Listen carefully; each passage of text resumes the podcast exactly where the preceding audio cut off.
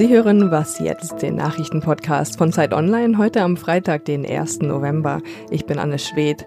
Franziska Giffey darf ihren Doktortitel behalten. Wir sprechen über ihre neue politische Zukunft und es geht um die Frage, warum mehrheitlich junge Leute die AfD in Thüringen gewählt haben. Jetzt gibt's aber erstmal die Nachrichten. Das Repräsentantenhaus in den USA hat zum ersten Mal formal für die Untersuchungen für ein Amtsenthebungsverfahren gegen Präsident Trump gestimmt.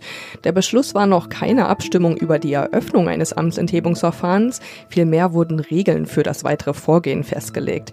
So sollen zum Beispiel zukünftige Zeugenanhörungen öffentlich stattfinden. Trump und viele Republikaner lehnten die Befragungen bisher als unrechtmäßig ab, weil es zuvor keine offizielle Abstimmung im Repräsentantenhaus gegeben hatte. Es geht bei dem ganzen Verfahren um die Frage, ob Trump seine politische Macht ausgenutzt hat, um sich persönliche Vorteile im Wahlkampf zu verschaffen. In Russland ist heute ein umstrittenes Gesetz in Kraft getreten, mit dem das Land ein eigenständiges Internet aufbauen will. Damit übernimmt der Staat die volle technische Kontrolle über das Internet. Russland erklärte das damit, dass man sich dadurch gegen mögliche Cyberangriffe aus dem Ausland schützen wolle. Kritiker sehen das Gesetz als einen Vorwand, um die politische Kontrolle in Russland auszubauen. Die Organisation Reporter ohne Grenzen beispielsweise sprach von Zensur und einem Verstoß gegen Menschenrechte wie Meinungsfreiheit und dem ungehinderten Zugang zu Informationen. Redaktionsschluss für diesen Podcast ist 5 Uhr.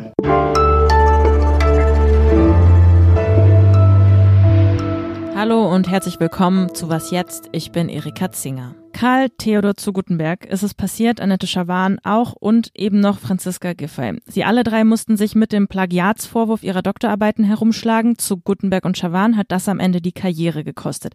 Ja, und Giffey, naja, die SPD- und Familienministerin und Ex-Bezirksbürgermeisterin von Neukölln, die hatte wegen der Vorwürfe in diesem Jahr nicht für den SPD-Vorsitz kandidiert. Für die SPD war das damals ein ganz schön schwerer Schlag, denn Giffey war eine der wenigen Hoffnungsträgerinnen in der Partei. Nun darf Giffey aber ihren Doktortitel behalten. Für ihre Dissertation erhält sie lediglich eine Rüge. Das hat jetzt die Freie Universität in Berlin mitgeteilt. Lisa Kaspari aus der Politik-Ressortleitung ist bei mir im Studio. Hallo Lisa. Hallo Erika. Dass Giffey jetzt ihren Doktortitel behalten darf, das ist für Sie persönlich wahrscheinlich erstmal eine gute Nachricht. Die SPD kann auch aufatmen. Warum? Ja, weil sie ihre Hoffnungsträgerin zurück hat. Also mal angenommen, ihr wäre der Doktortitel aberkannt worden, wäre sie als Ministerin zurückgetreten. Mhm. Das hat sie zumindest klar gemacht. Und ihre Glaubwürdigkeit wäre massiv beschädigt gewesen. Und da ist sie jetzt gerade noch so rausgekommen, trotz Rüge. Sie wolle nicht, dass das Verfahren die Neuaufstellung der SPD belastet. Das hat Giffey damals gesagt, als es um den SPD-Vorsitz ging. War das jetzt, ich mache mal Anführungszeichen in die Luft, die richtige Entscheidung damals für Sie oder hätte sie auch einfach darauf pfeifen können, was mit ihrem Doktortitel ist? Nee, ich glaube, das hätte sie nicht machen können, sich bewerben um, mit diesem laufenden Verfahren gegen sie. Aber natürlich, es gibt in der Partei jetzt eine große Traurigkeit darüber, dass erst jetzt klar ist, dass mhm. sie den Doktortitel behält, mhm. weil ähm, sie wäre schon eine Kandidatin um den SPD-Vorsitz gewesen, die von vielen Unterstützung gehabt hätte. Mhm. Das ist aber nun vorbei.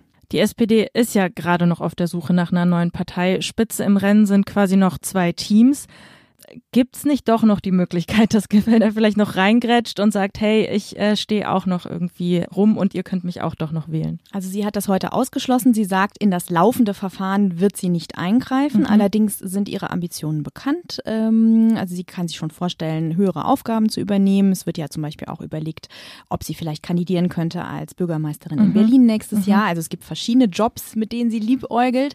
Und ich denke, sie, so wie ich sie einschätze, glaube ich, würde es nicht gut ankommen, wenn sie jetzt äh, die Kandidatensuche der SPD torpediert. Deswegen wird sie da, glaube ich, wirklich nicht mehr eingreifen, mhm. auch auf dem Parteitag nicht im, im Dezember, wo sie sich theoretisch einfach zur Wahl stellen könnte.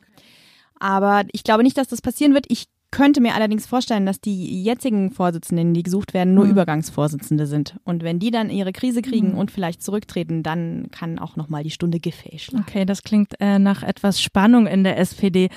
Wäre dann quasi jetzt das nächste große Projekt, erstmal eine Parteispitze zu finden und ähm, quasi die alte, neue Hoffnungsträgerin da irgendwie mit einzubeziehen? Genau, da muss sich die SPD was einfallen lassen und ich glaube auch die SPD muss aufpassen, dass sie die Frau Giffey nicht zu hoch jubelt, weil mhm. es, wir wissen nicht so viel über Frau Giffey.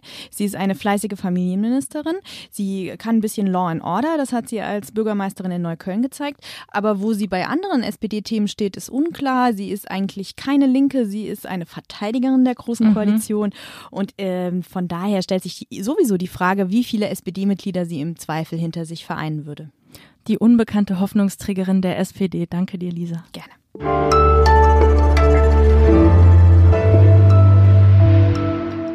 Und sonst so? So viel Aufmerksamkeit hat die deutsche Ausgabe der L des Modemagazins wahrscheinlich seit Jahren nicht mehr bekommen. Aber wie es immer mit Aufmerksamkeit so ist, sie ist nur super, wenn sie auch irgendwie positiv begründet ist. Kritisiert wird der Titel der November-Ausgabe der L. Darauf zu sehen ist eine Schwarz-Weiß-Aufnahme eines weißen Models. Und darunter steht Back to Black und in der Unterzeile heißt es, Schwarz ist wieder da, unwiderstehlich. Und weil das schon nicht genug ist, gibt es im Heft eine Seite, auf der Models of Color abgebildet werden. Darüber die Worte Black is back. Die reichlich absurde Botschaft davon ist, schwarz ist angesagt bei Klamotten und Hautfarbe, jetzt also in dieser Saison. Als sei die Tatsache, als schwarze Person zu leben, so etwas wie eine schicke Bomberjacke oder ein wunderschönes Kleid, das man sich einfach mal anzieht, weil es gerade hip ist. Das Supermodel Naomi Campbell hat die deutsche Chefredakteurin der Elle in ihrem Instagram-Post direkt kritisiert und adressiert. Sie meinte, der Titel sei irritierend und missverständlich und Zitat, ich habe schon unzählige Male gesagt, wir sind kein Trend, schreibt Campbell weiter. Ja, die Chefredakteurin der L hat bereits ein Entschuldigungsstatement veröffentlicht. Wie viel man daraus lernen wird, bleibt abzuwarten.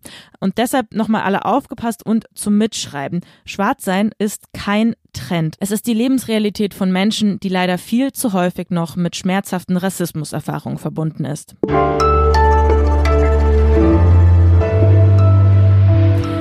Die Landtagswahl in Thüringen ist jetzt fünf Tage her und ich weiß nicht, wie es Ihnen geht. Ich bin immer noch ziemlich fassungslos und mitgenommen. Ich lebe nicht mal in Thüringen, sondern hier in Berlin und dennoch macht mir die Vorstellung, dass die AfD zweitstärkste Kraft im Parlament ist, ziemlich Sorge und Angst. Und noch befremdlicher ist die Vorstellung, dass eine Mitverantwortung dafür Wählerinnen haben, die in meinem Alter sind. Ich erinnere mich, in meiner Kindheit und Jugend, da wurde sich Folgendes erzählt. Die Alten, die sterben und mit ihnen die CSU. Das heißt, konservativ waren immer die Älteren, die ältere Generation und die Jungen, die waren die Progressiven. Nun haben bei der Landtagswahl in Thüringen vor allem junge Menschen die AfD gewählt, um genau zu sein, mehrheitlich die unter 30-Jährigen. Sascha Lübbe ist freier Auto für Zeit Online und er war jetzt kurz nach der Wahl in Erfurt unterwegs und hat mit diesen jungen AfD-Wählerinnen und Wählern gesprochen. Hi Sascha. Hallo Erika. Der Frust und die Unzufriedenheit, das zeigt vielleicht dieses Wahlergebnis, wird also über die Generationen weitergegeben. Oder wie hast du das in Erfurt wahrgenommen? Mein Eindruck ist einerseits schon, dass da viel über das ähm, soziale Umfeld läuft und auch über die, über die Familien. Also ja, es wird weitergegeben.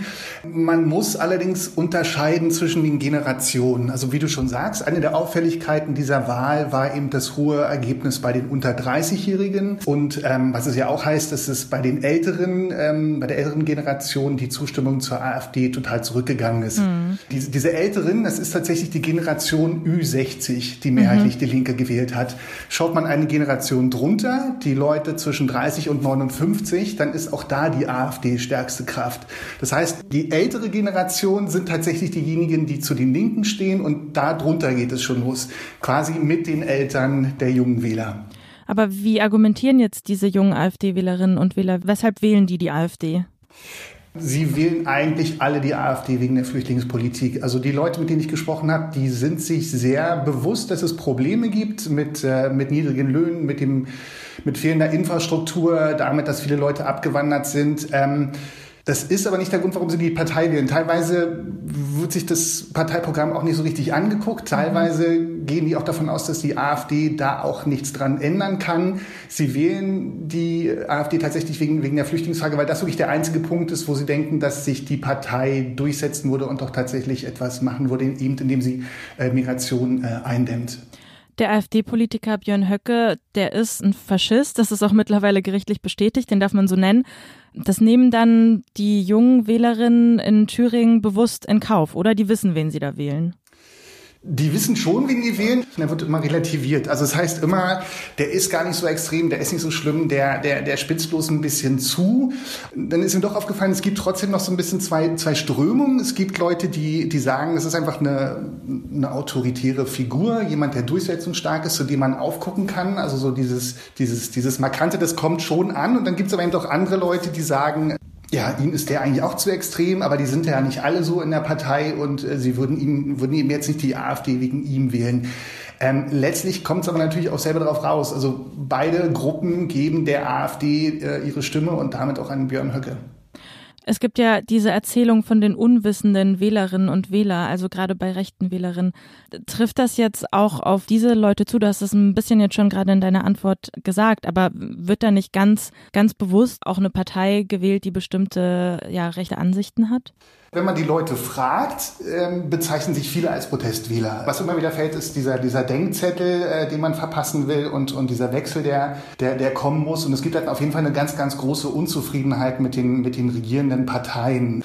Aber ja, die AfD wird ganz klar gewählt, weil die Leute unzufrieden sind mit der Flüchtlingspolitik. Und insofern hat es da dann auch nichts mit Protest zu tun, sondern es ist schon eine sehr zielgerichtete Wahl. Ja, Überzeugungswählerinnen und Wähler der AfD, die eine rechte und auch rassistische Migrationspolitik der Partei mittragen. Danke dir, Sascha. Gerne.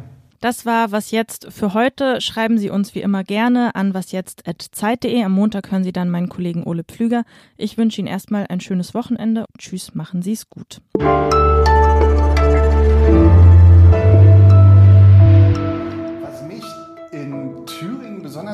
Überrascht hat und muss ich auch ehrlich sagen, fast noch mehr schockiert hat, ist die unfassbar hohe Anzahl an Nichtwählern, die man tatsächlich noch trifft, die AfD gewählt hätten.